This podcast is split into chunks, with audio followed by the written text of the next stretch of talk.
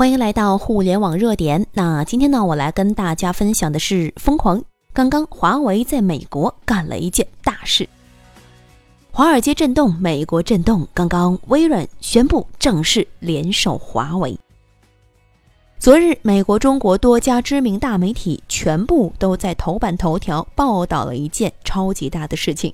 什么呢？美国互联网巨头微软公司宣布，正在和中国华为企业洽谈全部采用华为的新型人工智能 AI 芯片。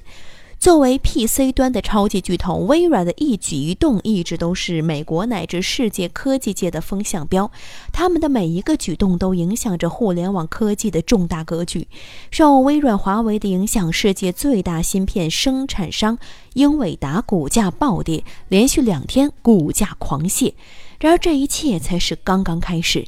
资本的世界不相信眼泪呀！科技的竞争从来不会因为你是弱者就会放你一马。中兴事件让我们明白，企业不居安思危、不自主研发就是死路一条。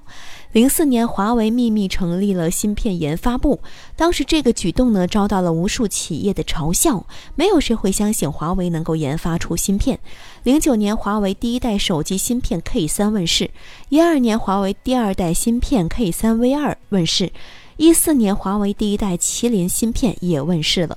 北京时间二零一八年八月三十一号，华为麒麟九八零芯片正式在德国亮相，在德国世界科技展上拿下了六项世界第一，一下子就引爆了整个欧洲，集五 G 技术、双核 NPU、人工智能等等功能于一体。麒麟九八零芯片的问世，让全世界都在重新的认识中国。今天，微软高调宣布弃用英伟达芯片，选择采用我国华为的芯片，只不过是为华华为站上世界巅峰拉开了一道帷幕。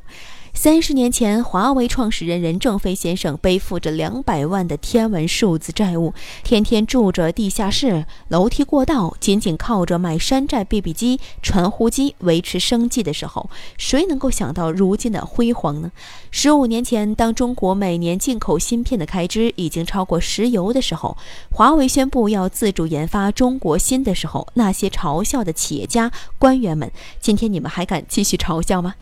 正所谓三十年河东，三十年河西。当年的小小华为，如今已经完全长大了。世界第一代电信服务商，二零一七年，华为以百分之二十八的电信基站市场份额，超越爱立信、诺基亚、中兴，成为全球最大的电信服务商，世界第三大手机制造商。二零一七年度，华为全年度的销售手机是一点五三亿部，放在全球是仅次于韩国三星和美国巨头苹果，位居全球第三。甚至刚刚出炉的今年第二季度手机销量全球统计，二零一八年第二季度华为手机销量已经超越苹果，跃居了全球第二的位置。还有就是世界顶级的芯片制造商，继麒麟九六零、九七零之后，刚刚华为正式宣布的麒麟九八零拿下世界六项第一，华为正式跻身全球最顶级的芯片制造商行列。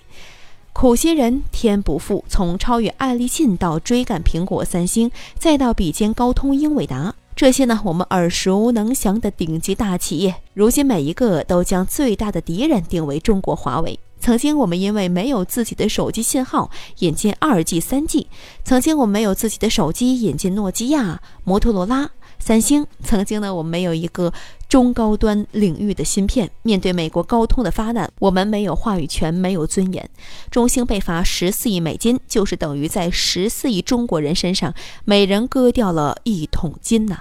今天因为华为。让我们看到了中国企业不再受制于人，不再被人压制。今天，因为华为，我们的企业将受到更多尊重、敬畏，更多走上世界舞台的机会。黄沙百战穿金甲，不破楼兰终不还。